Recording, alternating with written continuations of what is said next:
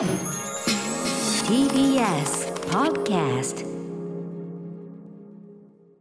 時刻は8時を過ぎました。1月25日月曜日。TBS ラジオキーステーションにお送りしています。アフターシックスジャンクション。略してアトロケ。はい、えー、パーソナリティは私ラップグループライムスターの歌丸です。そして TBS アナウンサー月曜パートナー熊崎和人ですここからは聞けば世界の見え方がちょっと変わるといいなな特集コーナービヨンドザカルチャーのお時間です。はい、えー、今回は水島新司先生というねまあ、あのどでかい玉ですよこれはね。はい皆さんご今後ろでってあのアニメ版のね主題歌ドバカベ流れてます。まあアブさんであるか野球教の歌私あの割とリアルタイムで読んでたのは一休さんひとたまさんとかで一休さん、はい。これあの男ドア法甲子園とちょっとユニバース化してるっていうかそれもねあのね MCU よりはるかになくあなんかこの水島ユニバースつながったみたいなここもスリリングな作品でした。い一休さんであるとか。あと弓道くんとかね。そのあたり読んでたり漫画くんというのに載ってたりしてね読んでたりしましたけどね。さあということで、えー先月1日に漫画家として水島先生引退を発表されましたが、えー球界内外問わずプロから子供たちまで幅広い世代のファンが多く僕はもうある意味水島先生の漫画で野球を知ってったというところもありますね。はい、ということではいゲストご紹介させていただきます。水島新司漫画研究家の文化系スポーツライター小熊直人さんです。よろしくお願いいたしますよろしくお願いいたします。はい大熊さんよろしくお願いします。お願いします。お願いします私はね、い初めましてなんですけど実は熊崎君、そうなんですよ私実は2回目であの、はい。2015年の9月ですね私があの高橋義明さん音楽ジャーナリストの高橋義明さんと一緒に担当していました「ザ・トップ5に、まあ、小熊さんにゲストとして出演していただいてその時はですね、まあ、野球なんですが伝説のプロ野球助っ人外国人選手ランキングというのを紹介していただいて、まあはい。それ以来ということですから実にまあ5年5年ぶり。5年半ぐらいですかねぶりということご無沙汰しております。よろしくお願いいたします。あの少年のようだった熊崎君もすっかり立派な実況アナに育たれている。大人になりましてということで、えー小熊さんのプロフィールご紹介熊崎さんからお願いします。はい小熊直人さんは1977年生まれ福島県のご出身です。野球太郎週刊プレイボーイ。昭和50年男などスポーツネタ野球コラム人物インタビューを寄稿されています。またテレビラジオのスポーツ番組で構成作家を務めたり特に水島新司漫画をこよなく愛し研究家と名乗る唯一の文化系スポーツライターです。小熊さん先に言っておきますと、小熊さんのとにかくこの話がめちゃめちゃどれも面白くて、はい。あのさっきにこうあの打ち合わせしてる時にとてぜ面白いけどこれ全部は入らないよってあまりにも面白くて、ね。ちょっとこれ、はい。今回は初初回というかまた今後とも引き続きこの番組、あの先に言っときちゃいますけどあのお付き合いいただければと思います。パターンでしたねいやーあまりにも面白いうん。はいということで、えー僕1969年生まれで、まあ、リアルタイムで先ほど言ってましたが読んでたのは一休さんとか弓道くんとか読んでた感じなんで、まあ、もちろんドカベンもやってましたし阿部さんもずっとやってたけど、まあ、ある意味水島漫画ドストライク世代ではあるんですが、これあの、はい小熊さんご自身はちょもうちょっとお若いというかそうですね。はい。リアルタイムではない、はい。あの、私、あの、兄が、あの、歌間さんと同世代でして、で、えー兄が、その、友達と、その友達はドカベンを買い揃えるから、はい。じゃあ、俺は弓道くんと一休さんを買うよ。はいはい。というので、シェアし合ってたあらしくて。あ、なるほど、うんうん。結果的にうちには、その弓道くんと一休さんといううんうん。のがずっとあったのえーで、いいですね。私がそれ、うん。小学校1年生から初めて、ほぼ初めて読んだ漫画がそれだったぐらい。へえあーもう僕も好きな2つなんで嬉しいな。うんうんうん。だって逆に、そのみんなドカベンは知ってるけど、弓道くん一休さんはそこまで知らないっていうようなこともあったので、はいうん。うんいや、こんな面白い漫画あるんだよとか、ええええ水島新司といえば本当はこっちの面白いんだよっていうので、当時からこう、はい。布教というか、うんうんうんあの、いろんな人にうん、こんな作品もあるよっていうのをこう、言って回ってたっていう感じがありますね。本当にね先ほどちらっと言ったけどあのシェアードユニバースでもありますからね一休さんとかね。はい、アベンジャーズです。アベンジャーズですよね。男ドア4のね最後のあのクライマックスの甲子園とかとうわー藤村甲子園みたいな、ね、そうです。ねはい。そういう感じで盛り上がるという、えーでちなみにまあ水島先生、まあ、そんな感じでのめり込んでいった、はわけですけど先日のその引退発表いかがお受お受け止めになりましたか、いやー、びっくりしましたね。あの、まあ、もう作品はひょっとしたら書かないのかもしれないとは思っていたんですが、うんうんうん。そうは言っても引退宣言っていうのはしないんじゃないかとうんうん。いうふうに思ってましたので、はい。まさかそれを自分から言ってしまうんだというのが、うんうん。まあ驚きだったのと、はい。あともう一つその野球殿堂入りを辞退した。うんあの、水島先生もずっと前からインタビューなので、はい。最終的な目標は野球殿堂入りだというふうにおっしゃってたはいはいはいはいはい、はいうん。それを辞退したっていうのはなんでなのかなっていうのは気になりつつ、でも、いろんなメディアがこう、ええ取材もできない状況になっているので、そこはまあ今正直謎のままという感じですね。あそうなんです。直接お声がちょっと伺えない状態なんですね、なるほどなるほど。ちょっとねいずれそれはねちょっとそんな取材の機会もあればいいなという感じがしますけど、はい。でですねえっ、とまあ改めてなんですけどやっぱり水島新司先生の野球漫画以降、いえっと漫画における野球漫の描かれ方野球漫画というジャンルそのものが完全に変わったということでよろしいでしょうか、もう、はい、水島以前以後で明確に分けられると思います。はい。どう変わった感じでしょあの、それ以前っていうのは、ある意味、なんだろうな、ピッチャー対バッターだけだったり、ん。まあ、あるはい意味1対1の勝負なんですよね。うん。まあ、巨人の星もそうだと思うんですけども、星飛雄馬とは花形満の対決、もしくは巨人、あの、星飛雄馬と外国人選手っうんうんていうのから、うはい。要はチームスポーツの描写になった。うんうんまあ、あの、ドカベンで言うと、名君四人衆っていう言葉が、まあ、よく、あの、出るんですけども、はい。わき、殿間、里中という、うんうん主役だけじゃなくて、うん。彼らこう、チームメイトもほぼ独り立ちして人気を得て、うんうん。それぞれが活躍する試合が描かれていると。うんうん。山田太郎が抑えられても、殿間が打って勝ったり、はい。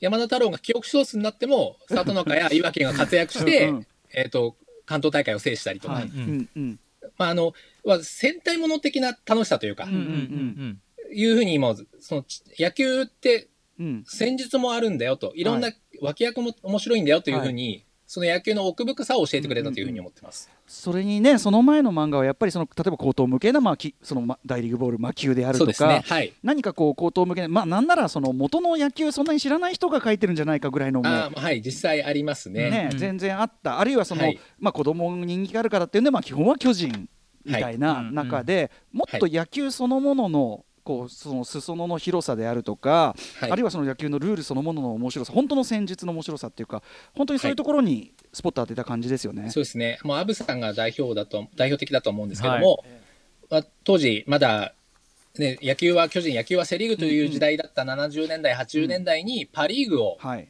描き続けたと。ホークスですもんね。南海ホークスはいね当時の南海ホークスってあーたって感じですよ、本当に。いやもうそうなんですよ。本当に人気がなさすぎ、なんうんかなさすぎてって言い方あれですけども、うんにだから水島新司先生自身が、あの、球場に広告を出したりするぐらい、うんうんそれからとにかく盛り上げを盛り上げようと。うんうん実際、その今もう、この2000年代以降って野球もパリーグの時代というか、まあそうですねパリーグの優勢を極めてますけれども、はいこれ本当にあの、アブさんだったりん、水島先生がこうパリーグを盛り上げ続けたから、うんうん描き続けたから、あ、パリーグも面白いじゃんというふうに、今日ファンの興味もいって、うん結果選手もその、活躍するようになったっていうのはちょっと言っても過言じゃないんじゃないかなというふうに思ってます。まあ後ほどねそれゆえに野球を知り尽くしているからいろんな野球の展開を描くそうするとそれが実際に、えー現出する場面とか出てきたりあるいははい野球界全体もそのパ・リーグの盛り上がりであるとかい。ろいろこう水島先生が野球を熟知してそして愛されているからこそ逆に現実が水島漫画を、えーに追いつくという見解がこの後出てくるわけですね。出てきます。水島予言。はい、水島予言がもう、これを知っていくと、むしろ、いや水島漫画も面白いし、はい現実の野球も面白く。そういうことですね。はい。いやーということでこれはですね、今日はちょっと本当にねあのいいろいろやっていくと多分ね小野さんもう切りないですよねこれね面白みはね。はい、なのであの水島先生50年の歴史がありますから。なので、はい今日はちょっととりあえずその代表的な今日はもう入門編といったあたりはいでお話を伺っていきたいと思います。後ほどよろしくお願いします。お願いします。Junction. 時刻は8時11分です。TBS ラジオキーステーションに生放送でお送りしています。アフターシックスジャンクション。この時間は特集コーナービヨンドザカルチャーをお送りしています。さあ今回は野球漫画の先駆的存在、えー圧倒的な存在でございます。水島新司先生が引退を発表されたということで改めて水島先生の漫画界そして野球界に残したと言ってもいいでしょう。得意な功績をお送りしていきます。語ってくださるのは水島新司漫画研究家の文化系スポーツライター小熊直人さんです。よろしくお願いします。よろしくお願いいたします。お願いします。早速なんですが、今夜前半後半に分けまして水島先生の得意な功績というのを学んでいきたいと思っております。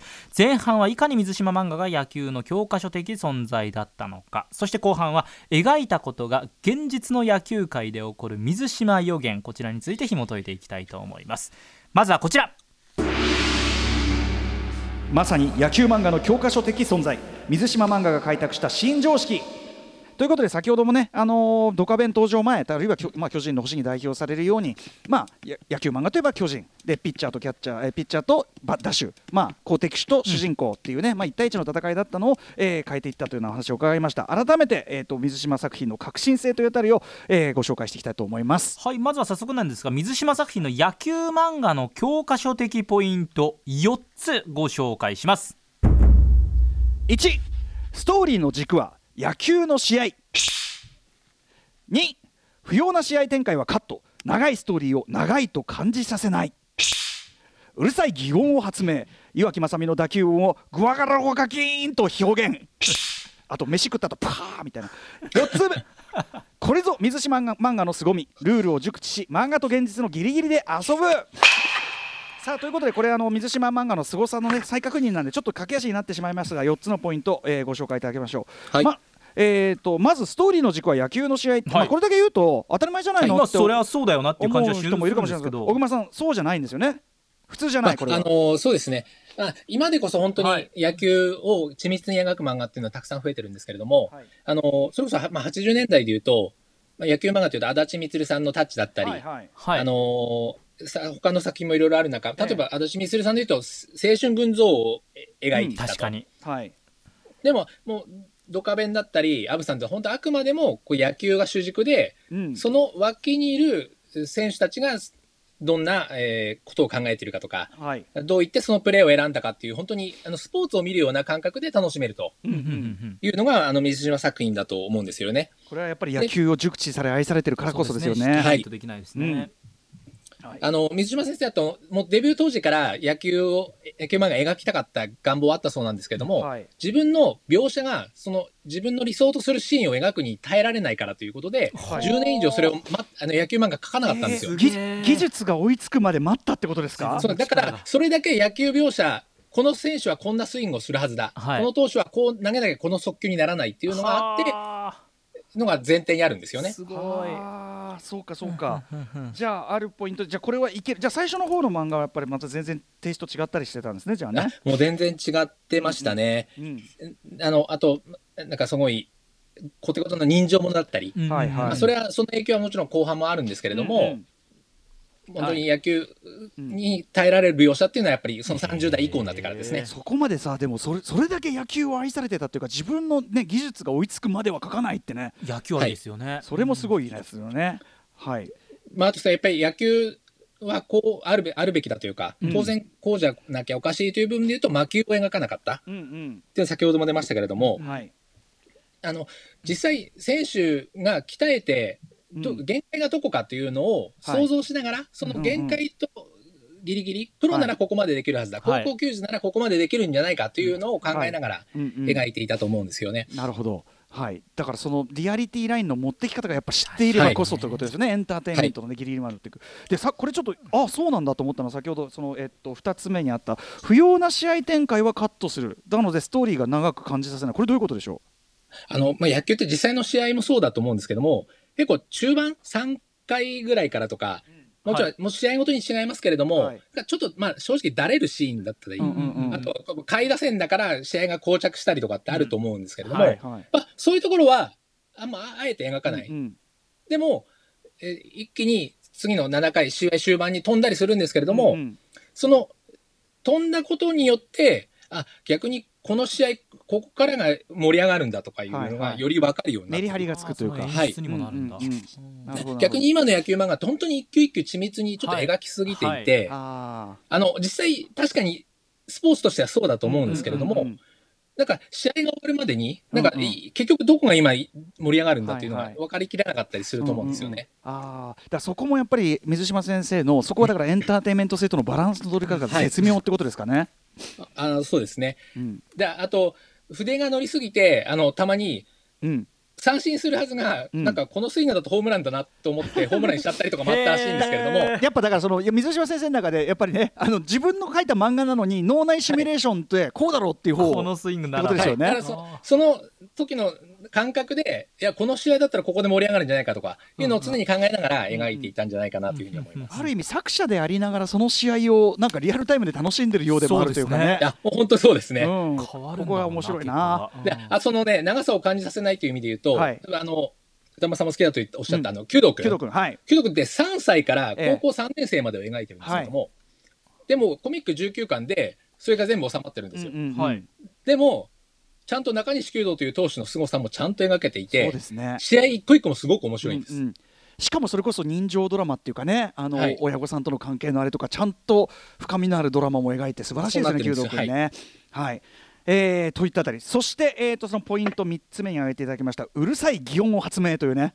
はい。はい。あ先ほども、あの、出ました。ガラガラゴガキ。ーンっていうあの、ちょっとどう発音していいかは確か悩ましいところもあるんですけども、いわきがねはい。はい岩木正美の打球音ですね。これあの、トンネルズの石橋さんが、あの、よくんうん。テレビなんかで使ったりするので、はい。逆に今そちらで耳馴染みがあったりするかもしれないんですけれども、はい。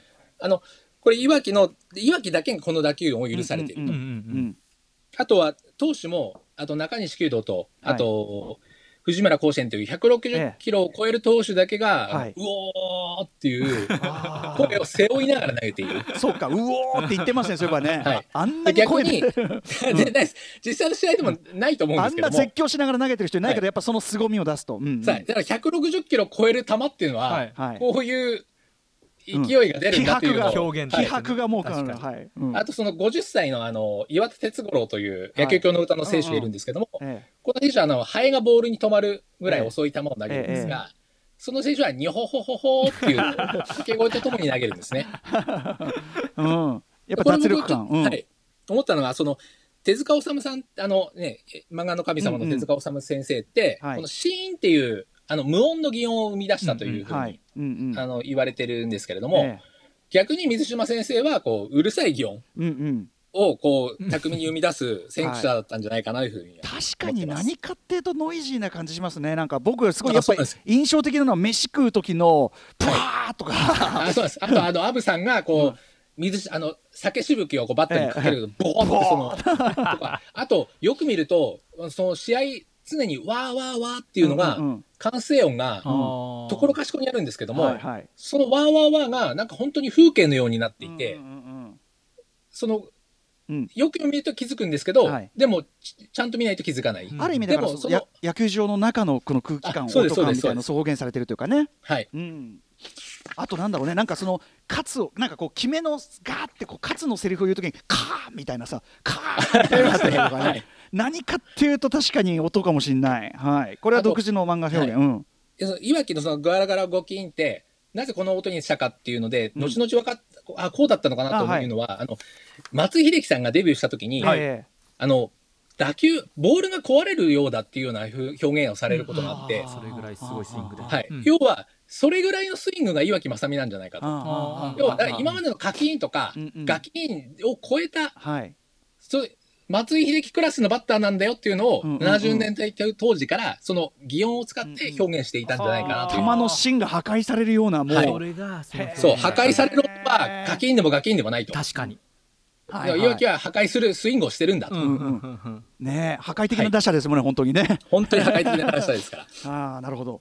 そしてえ、まあ、擬音表現これはまあ一つのその野球のそのすご凄み表現のお漫画に落とし込む発明でした。そして、えーそのルールを熟しているがゆえのという部分ですけど、はい。はい、これはいかがでしょうか？これやっぱりえー。先ほど言ってたその現実味とフィクショナルな部分、うん。エンターテインメントとしての面白みのそのはい。ライン取りの巧みさという部分ですかね。いやそうなんです。あの実際プロ野球選手が、ん。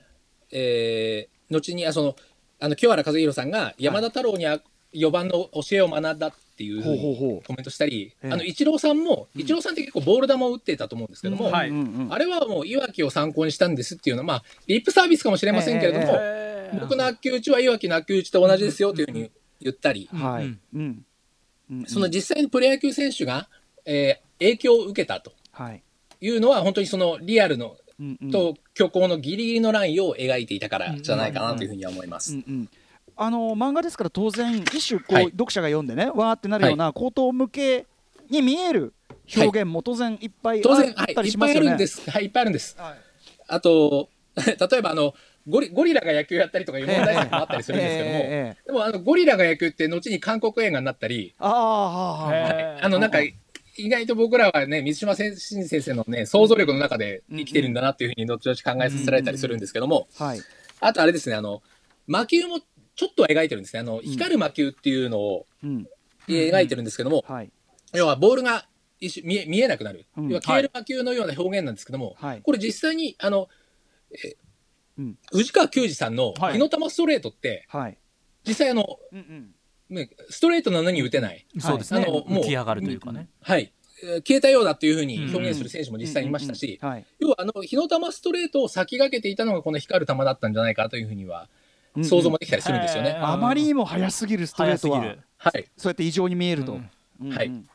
あとあの、里中の決め球のサトルボールっていうのがあるんですけども、これ実際後にあの、西武で活躍した塩崎哲也さん。はい、えが投げていたシンカーと実際ほぼこれ同じだったというふうに表現、証言されたりもしてるのえで、そうか。へーそうかサトルボールが。はい。うんうんなので、その魔球的なのも実際は描いてるんだけれども、ちゃんとそのギリギリのラインを描き、あの、攻めてるから、後にうんリアルの世界で、あうんの、プロ野球選手が実現したりとか、うんうんうんうん。あの、表現できるボはい。ールになっていたというのが面白いなというふうに思います。こういうこういうのもあり得る。現実で,、での中でもこういうことならまだまだなやってる人いないけど。そう、ギリギリあるんじゃないかというふうな、不可能なことはもう科学的に不可能な例えば雷のようにカクカクカクカクみたいなそういうことじゃないっていうことですよね、はい。魔球でも。あとやっぱこれ後ほど伺いますけどやっぱりルールを熟知してるからこそ、はい。こう盲点をついた展開とか、これあすごいですよね。もうそうなんですよ。なんか、えー実際、ね、そんなことがあり得るのかっていうので言うと、はい。あの、なんか、うん。九州あオールスターではい。一番最も伝説に残ってる残ってるのって、はい。江川さんの、あはい、江夏さんのはい。9連続奪三振だと思うんですけども、はい。うん。で、これに一番近づいたのが、えー江川卓さんの8連続なんですよね。うんうんで、その8連続奪三振っていうのも、うん。実際、アブさんの中で、うん水島先生がうん3年ぐらい前に描いてるんですよ。ほうその8連続奪三振をするうんうんうん前に。だから、江夏に近づけるのは、うん江川ぐらいだろうと。うんうんうんうんでも、9連続はちょっとまだまだ甘いよっていうので、はいその9人目の打者としてアブさんを立たせてホームランを打たせるとか。うんうんうんうんうんはあ。これしかもだからそのあの改めて言うと皆さんこれあの漫画の中の江川卓投手がはい。やったことが本当に現実の江川卓投手によって実現されるということですもんね。はい。うんそうかさ選手の能力とかもちゃんとかなりこう精密に把握されてるからこそそういう描き方ができるってことですもんね。あと、水島新司漫画で長らく最速って165キロだったんですよ。で、165って大谷投手が まさに。実現しましたよねで、うんうん高校野球の水島漫画の高校球児では最速163だったんですよ、はいずっと。はい。中村、あの、中西弓道の。はい。はいこれも、えー佐々木朗希投手が163投げましたよね。そうか。絶妙ですねその絶妙なんですよ。球速の感じが。80年代当時って、はい。140キロがす快速投手って言われた時代に、はい160キロを描いて、そんな漫画的なのっていうふうに言われたんだけれども、い。よくよく突き詰めていくと、人間はそこまで投げれるんだと。現実がちゃんと見えていた未来が。がだからなやっぱ水島先生のシミュレーションで、うん。いやはい。全部がうまくいけばこんぐらい出しうるんじゃないかっていう。すごい。でもそれがはい。160、200とかじゃなくてそうなんですよ。160台ってこの絶妙さ。先生先生200はもう絶対やっぱ無理ですし。いやーすごいな。いやー面白い。はい。うんうん。あアブさんってあの、60歳を超えてまで現役して、ええ。こうか、こう、あの、晩年というか、ちょっとそれはうん。ありえなすぎるというふうに言われたりしたんですけども、え。でも、長らくイチローさんが50歳まで現役を目指すっていうふうに言ったり、あと、山本さんが50歳でマウンドを、先発マウンドに立ったり、はい。だから、だんだんそこに近づいてってるんですよね。うんうんうんだからその未来ももしかしたら本当にあるんじゃないかっていうことですよね。そうだよね。100そのスピードの壁だってねそうやってこうんうんう更新されていったようにね、年齢の壁っていうところも更新される可能性全然あるわけだから。はい。うんはい、ということで、えーまあ、水島先生のなんていうの野球を熟知し愛しているからこその、まあ、漫画としての面白みそしてそのリアリティの部分それが現実とこうクロスしていく部分というあたりをですね、はい。駆け足ではございますが伺ってまいりました。はい。TBS ラジオからお送りしていますアフターシックスジャンクション。今夜は水島新司漫画研究家の文化系スポーツライター小熊直人さんをお招きし先日引退を表明しました日えー野球漫画界のエースで4番水島新司さん得意な功績について考える特集をお送りしていますさあそれでは後半のトピックいきましょう。続いてこちら。野球というスポーツを熟知していたからこそできた技。描いたことが現実の野球界で起こる通称水島予言。さあということでちょっとねこの先ほどもお話伺いましたけど、やはり本当に野球、えールールブック知り尽くしているからこそそして野球選手の可能性を知っていたからこそ現実と漫画の間を遊ぶように描いていたという水島先生。人呼んで水島予言ということで現実をが追っかけてきたパターンというのをいろいろこれいろいろあるんですか？本当に本当にいろいろあります。ということで、はい。えっと全部は上げきれないと思いますがちょっと代表的なところを伺っていきましょうか。はい。まずはこのルールブックを熟知していたルールが分かっていたからこそでのプレー面での水島予言から参りましょう。ここういう試合局面がありえたんじゃないかと。はい。はい。審判がポケットから落とした新しい球でタッチしてもセーフ？はいということで、えーこれは、えー、住島先生いつのどの漫画で予言してその後現実になったことなんでしょうか？はい、えー、1978年の、えー、ドカベンですね。はいはいえー山田太郎を、えー要する明君高校対土佐丸高校、春の選抜甲子園決勝戦。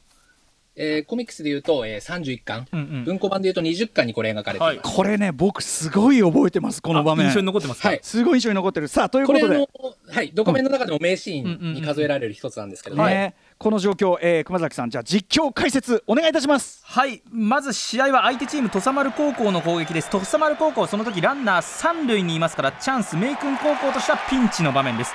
明君高校のドカベンことキャッチャー山田太郎はピッチャー里中が投げたボールをワンバウンドで取り損なってしまってボールを後ろに弾いてしまいます。で慌ててキャッチャー山田はそのボールを拾おうとするんですがその勢いで後ろ向いた時に審判とまず衝突。してしまいます。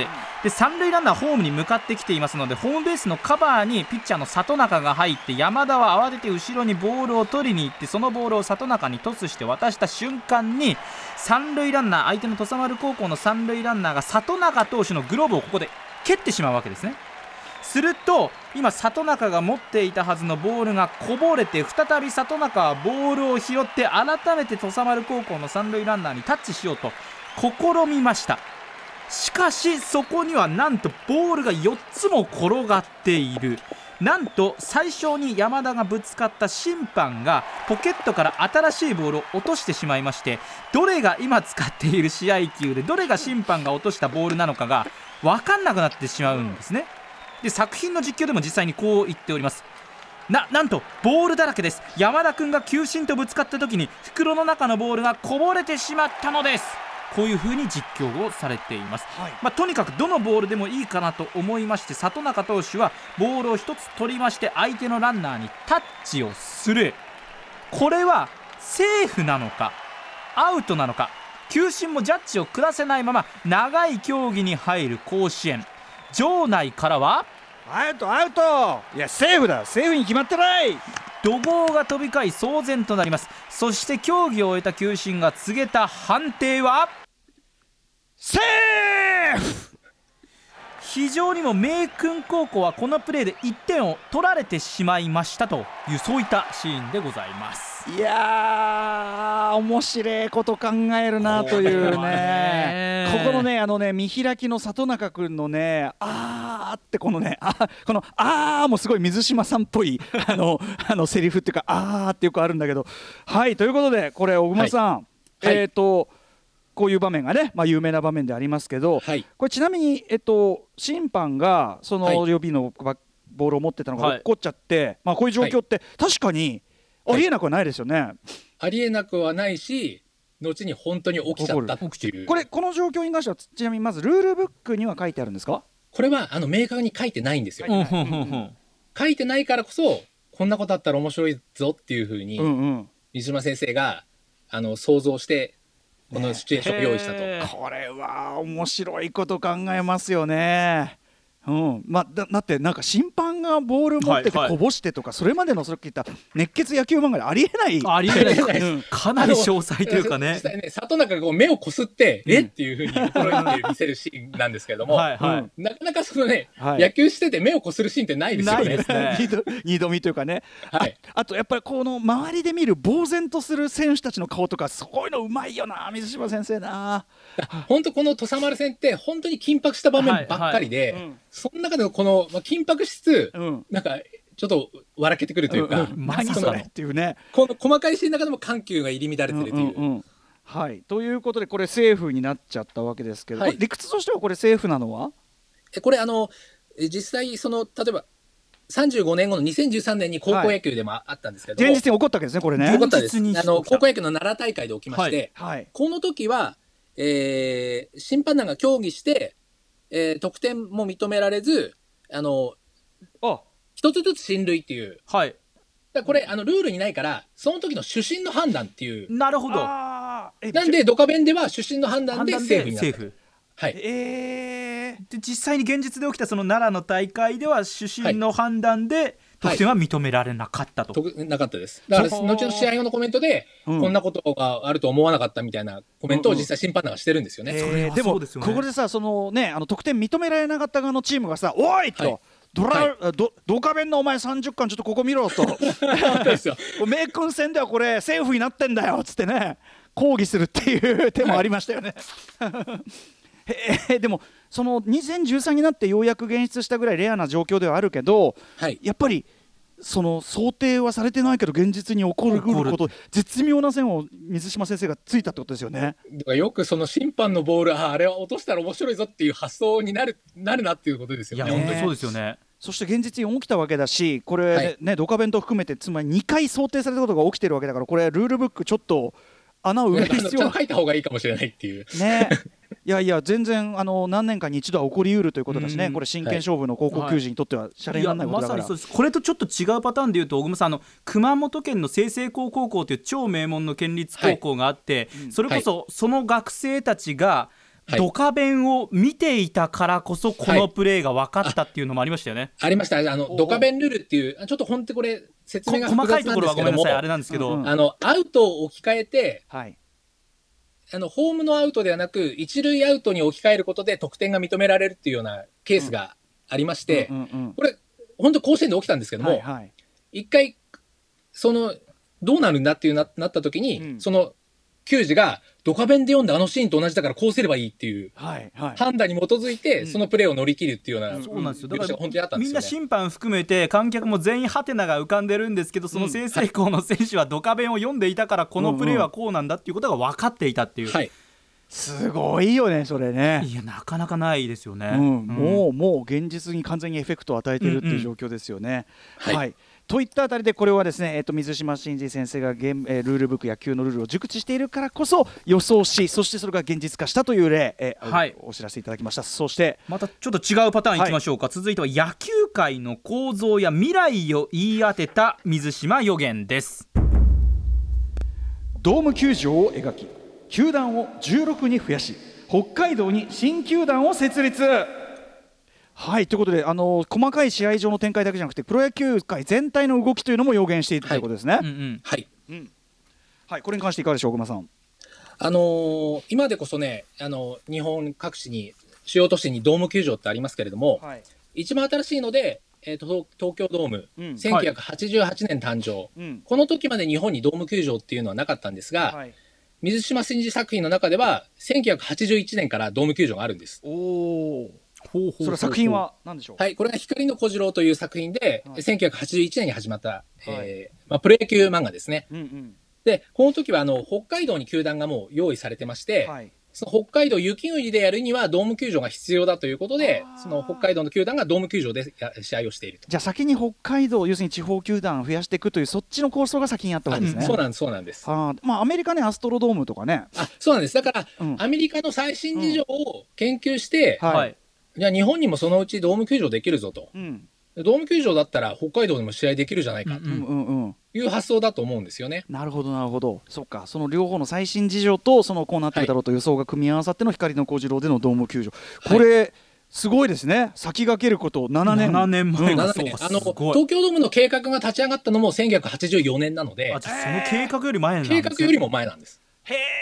完全にこれでもさその当時のその読売ジャイアンツ、まあ、そのドームのさあのなんていうの周りの人さ、はい。ドカベン読んでないわけないから、ドカベンじゃない山水島先生の漫画、はい。はい。光の小次郎も。そうなんですよ。これだから、うん。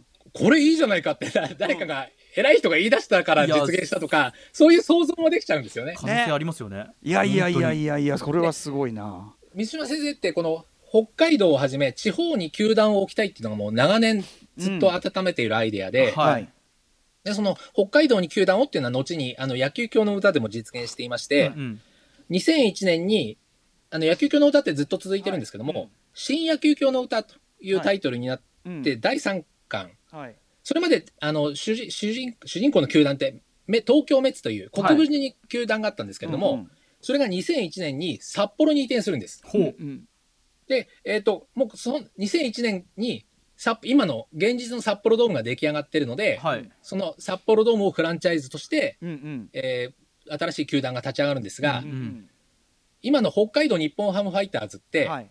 その後2003年にできてるんです。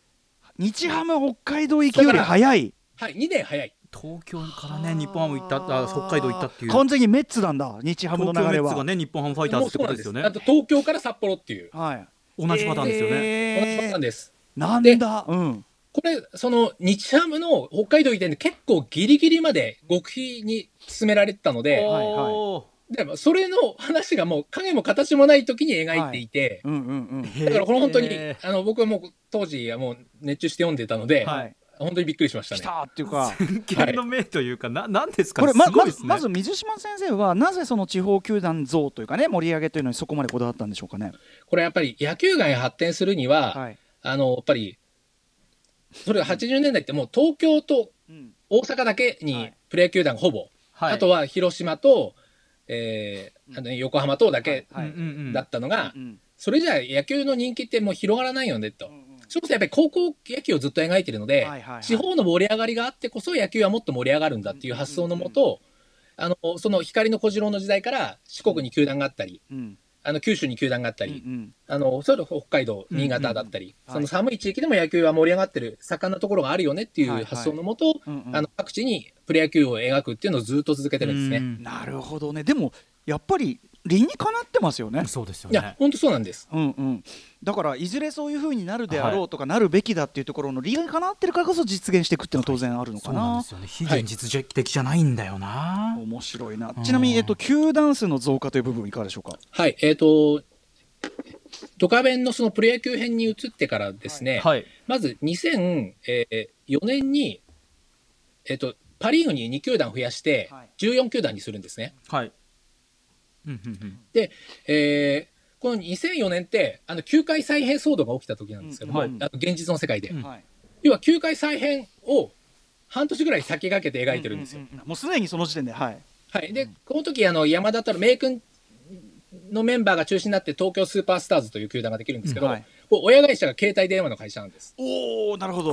だから要は楽天を先駆けてるんですよね。そうか。楽天が呼ばれる前に。楽う天わーそうか。で、はいはい。その後、えーそのスーパースターズ編、あの、14球団制でずっと進むんですけども、はい。さらに、えっ、と、2012年から、セリーグも2球団増やして、はい。うん。セパ16球団制っていうのが最終的な水島、えードカベン世界のはい。球団数になってます。うんうんううん。んで、この16球団で、はい。ね、野球好きな方は、おっと気づくと思うんですけども、え2014年に自民党が、あの、地方創生でアイデアを出すということで、はい。プロ野球16球団構想っていうのを自民党が提言してますし、うんうん。あと去年、大貞治さんがはい。野球盛り上がるためにはどうすればいいかということで、はい。大貞治16球団構想っていうのをうんうんうん。立ち上げてるんですね。はい。要はその王さんが考えること、うんうん。自民党のその経済通が考えることを、うんうん。もう何年も前から水島先生は考えて、実際その野球の世界を漫画の中で描いてきたと。はいはいなるほどね。いやでもこれ水島先生のし先見の明ももちろんだけど、はい。水もっとさ早く水島先生の意見要するにさもうこのプロ野球ドカベンのプロ野球編のその一連の展開とかって、もはやエンターテインメントでもあるけど同時に水島先生からの提言でもあったと思うんですよいやね、本当そうなんですすよ。でにしてから。うん。だからもっと早く話聞いとけよっていう感じもするんですけど、いや、でもそうなんですけど、でも実際、あの、例えばパ・リーグって、はい。80年代に水島先生をアドバイザーに迎え入れてるんですよ。うん、あそうかあ一回は。はいはいはいはい。だからパ・リーグが今盛り上がって、まあ、さっきも言いましたけども、うんうん。やっぱり水島先生のアイデアをを生かしてるのも本当にあったりすると思うし、だから、今の野球界の中枢にいる人って、やっぱりうん。ドカベンを読んでた人、はい。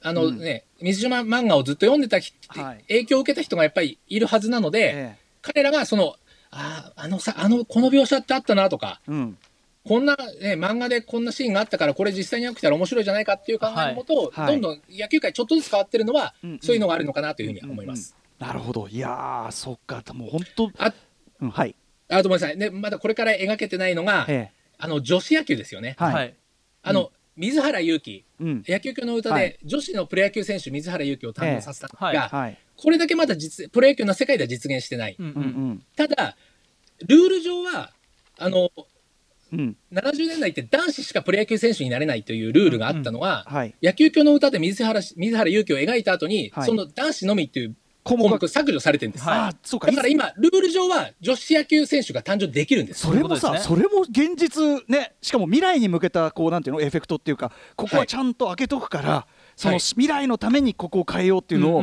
ある意味野球教の歌の提言っていうかさこうあれが変えてるわけですよね。そう実際あの独立リーグではもう女子野球選手って出てますし、すよね。大学野球でも、はい。あの女子の選手が試合、神宮球場で投げたりしてますので、ええあの先週ね宇垣さんがちょろっと触れてた今度やる韓国映画の野球少女もこのプロ野球要するに女子リーグじゃなくてプロ野球選手に女女性の選手がなってくっていう話だから、い、や全然全然ね今後またそういうこのフィクションの世界に現実が追いつくなんてねあった方が楽しい。絶対その方がいいっていうか、はい。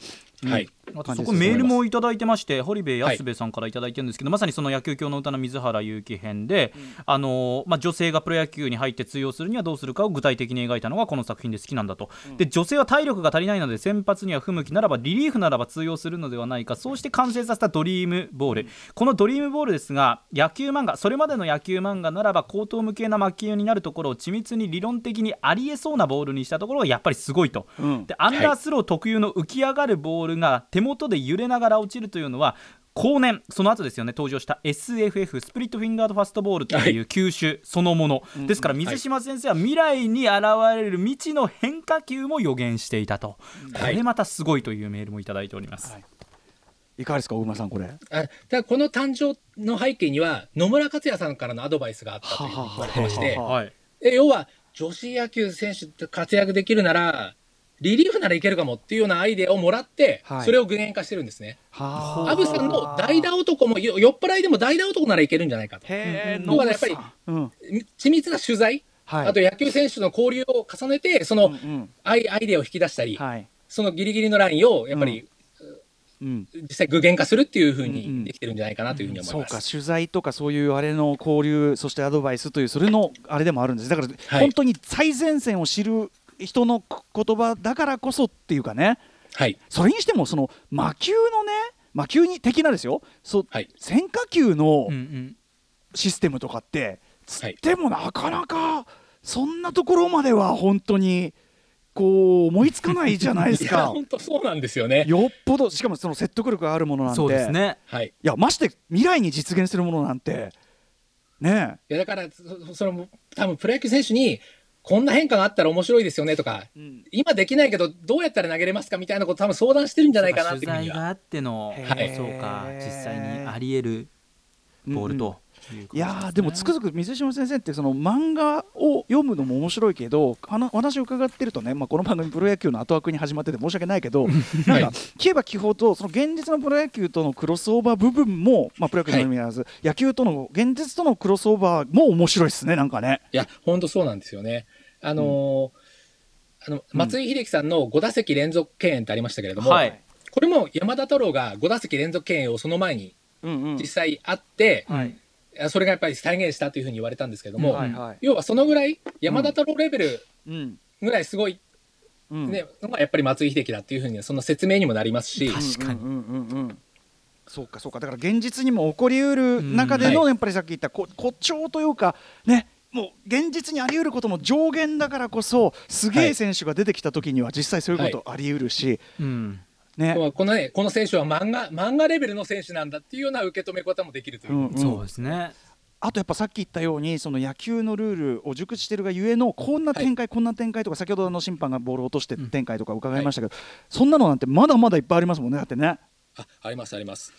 水島先生なんかそれの宝庫っちゃ宝庫ですもんねそれね。はいうん、ということで今日はねこれそこからあたりをまた細かく一個一個やっていくのもいいんだが あと実はねいや水島先生の例えば作品一個一個の解説であるとか、はいそういうことも今後小熊先生もおお願いしたいし。あもうぜひしたいです。ああとの、はい。はい30作品以上ありますので、うん。野球漫画だけで、うんうんでその展開でもはい。で一見規定列に見えるけどこれはとかね、うんうん。はい。うん、っていうところも面白いと思うしあとやっぱり野球漫画全般やっぱそのこの野球漫画がすごいじゃないけど、はい。なんかそんなお話とかいろいろこう小熊さんの視点を通してあれを今後とも伺っていきたいなというふうにん。思いました。あと、はい。あと普通にあのこれは別に放送に載せなくてもいいけど普通にあの一休さんの話でキャッキャしたいです本当に、うん。あれ本当したいですねえ。楽しいんですよ。あれはでも変わった漫画っていうか変わった主人公でもですもんね。ねに忍者野球って言われましたけど、でもそのねイチローさんってアメリカで忍者って言われたわけですから。現実になってるといえばそうですね。ね。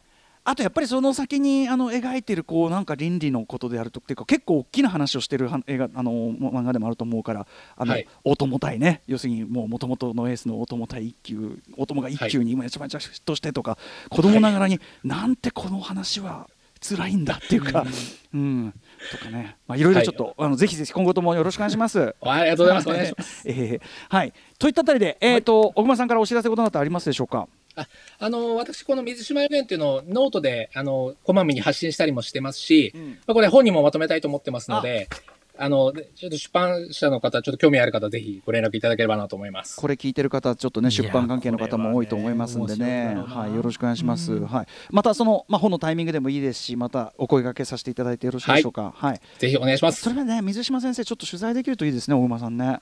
そうなんでも申し込んでるんですけど、うん。あのちょっとあんまり取り上げないでくれっていうふうにお断りはされたりも僕もしてねます。まあ、あのご事情がね、終わりではあるんでしょうけどね、まあその分、まあ、先生のね、あのすでに書かれた作品のしゃぶり尽くし、味わい尽くしということで、はい、はい、いろいろまたお話を伺えればと思います。